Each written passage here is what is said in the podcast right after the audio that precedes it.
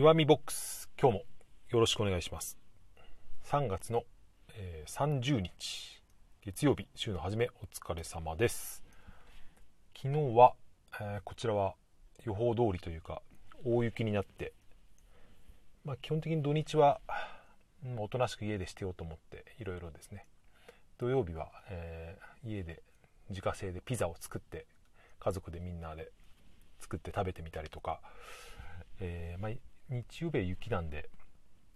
ほぼ僕は家にいましたけど息子と妻はちょっと雪を見に散歩とか行ってましたね。僕は遠慮しましたけど、えー、そんな感じでやってましたが皆様はいかがお過ごしでしょうか、えー、今日から僕も普通に仕事なんですけどうーん都内というかそうですね。みんな普通に仕事してるなと、まあ、当たり前なのかもしれませんけど、うん、土日は人が少なくなったと、えー、どこも聞きましたけど平日になるとやっぱり戻ってきちゃうんですよね、まあ、僕もそう言いながら普通に仕事をしてるわけですから多分ですね、うん、みんな自粛しねえなって言いながらでも自分も働いているっていうですね普通に電車乗ってたり運転したりするっていう人が多いんじゃないかと思いますけど、うん、まあそんなことは、えー、ここで言ってもしょうがないことなので、えー、話したい話題に移っていきたいと思うんですけど、えー、ですね、このラジオトーク、今、なんかテーマを決めてですね、えー、マラソンみたいな企画をやってますよね。僕も最近知ってですね、これ5日間続けないと、えー、参加できないみたいなんですけど、このテーマが音声配信を始めようっていうことらしくてですね、まあみんな自粛で家にいることが多くなったから、えー、まあこれをきっかけに聞く方じゃなくて自分で配信する方もやってみようよっていうことだと思うんですがもうこれは大変すごいですね。有意義ないいことだと思うんで、えー、まあ、僕もそれに乗っかってじゃないですけどね、うん、話してみようかなと思います、まあ、企画にはもう参加できないのでその山分けの Amazon ギフト券っていうのはまあもらえないんですけど、まあ、それでもですねこの音声配信のことについて考えるのはずっとやってきたし割と、えー、そういうメタ音声配信みたいなことを考えるのは好きなので、えー、考えてみようと思います。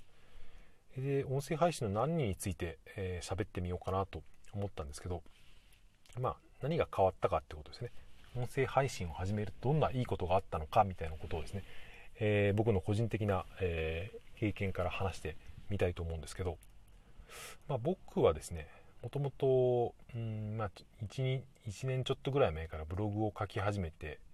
もともと文章を書くのはそんなに別に得意ではなかったしましてやですね、えー、会話をするっていうかこの喋りに関してはですねさらに得意じゃなかったというまあどちらかというと口下手な方に分類されるって自分でも自覚がありますしうん、まあ、言葉が出てこなくなったりとか、うん、割と頭が真っ白になってたりとかそういうことは今でもよくあるんですけど、ま、それで、ま、なぜ音声配信始めたかっていうのは、まあ、それはまた今度の、え、機会に話してみたいとして、まな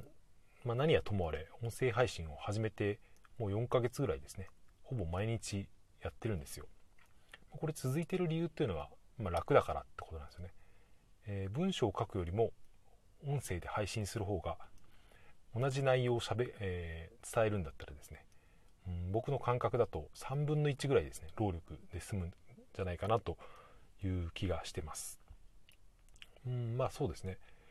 えー、それで、えー、音声配信のいいところというかですね変わったところなんですけど音声だとですねあんまり深く考えずにとりあえず喋ってみるってことが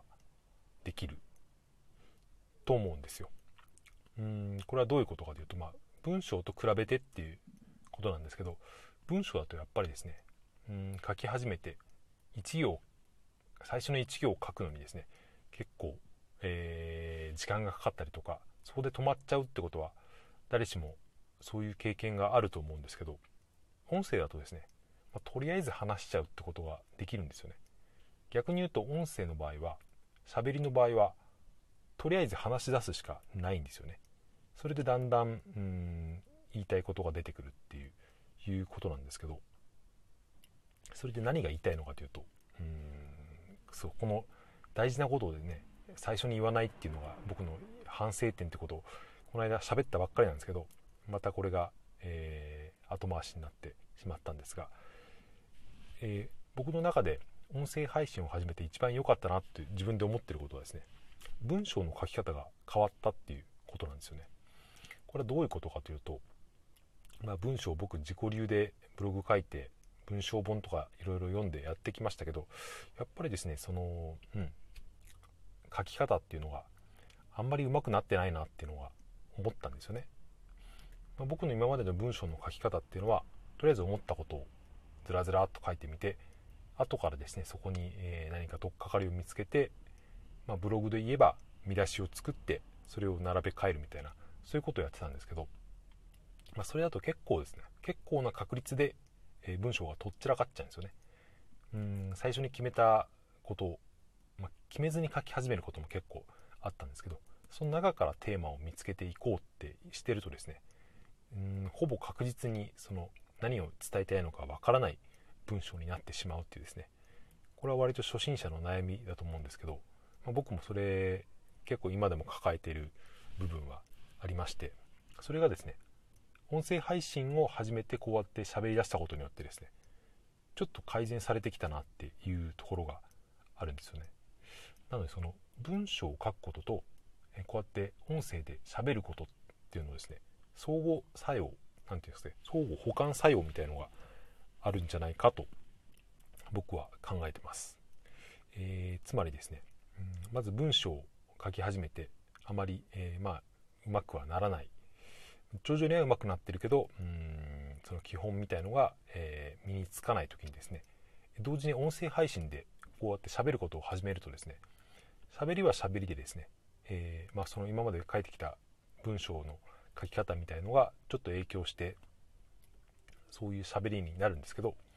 あ、それとは別にですねこの一人喋りっていうのはいろいろ喋ることを自分で考えなくてはいけないので、えー、考えるんですよね。喋るテーマもそうですけど、まあ、どうやったら伝わりやすいかっていうことを考えてですね、え、最初台本なんかを用意して、えー、書くわけですよ。それは文章を書くのと似てはいるんですけどやっぱちょっと違うんですよね、まあ、スピードだったりとかうんその細かいニュアンスが文章より音声の方が伝えやすかったりとかそういうのがある中でちょっと一回止めようかな、うん、ちょっと何も考えずに喋りだしたら堂々巡りをしているような感じになってきたのでとりあえずまとめに入りたいと思いますけどその文章を書くことと喋、うん、ることはつながってないようでつながってるっていうのが僕の考え方で、まあ、つまり僕はですね音声配信をしながらも自分のその成長させたい主眼の部分っていうのは多分文章を書くことなんですよね。文章が上手くなりたい。そのために喋りで、えー、その技術を補完しているみたいな。まあそういう喋りが上手くなってそういう表現もしたいなっていう気持ちはあるんですけどどちらが今のところ重要かっていうと、うん、やっぱり文章を書ける技術の方が僕は向上させたいなって今でも思っているところはあるのかなと思います。それで、えー、話すことが文章を書くことにどういい影響を与えるかというとですね。うーん、まあ、書く時に、えー、行っているその構成とか言葉の選び方みたいなのをですね話していると、えー、書くよりだいぶ早いサイクルで回すことができるって。それによって、え言語化の能力がですねうん話す喋りの方がですね早く回している分、えー、成長が早いんじゃないかと。まあこれちょっと違う種類のことではあるので書くと話すはまあそういうところはあるんですけどやっぱりですねその書くと話すというのを相互に行うことによって自分の言語化能力っていうのは、えー、鍛えられていくんじゃないかとですね思います。えー、今回土曜日と日曜日この配信音声配信を休んでしまったのでそうなるとですねこの喋りのえー、喋る力がすぐなまってしまうなっていつもこんなことを言っているんですが、えー、もうそろそろ時間なので今日はまとまらないままですが終わりにしたいと思います、えー、それでは明日からまた、えー、毎日更新に移っていきたいと思いますのでよろしくお願いします。え聞いていただいてありがとうございました。それではさようなら。また明日。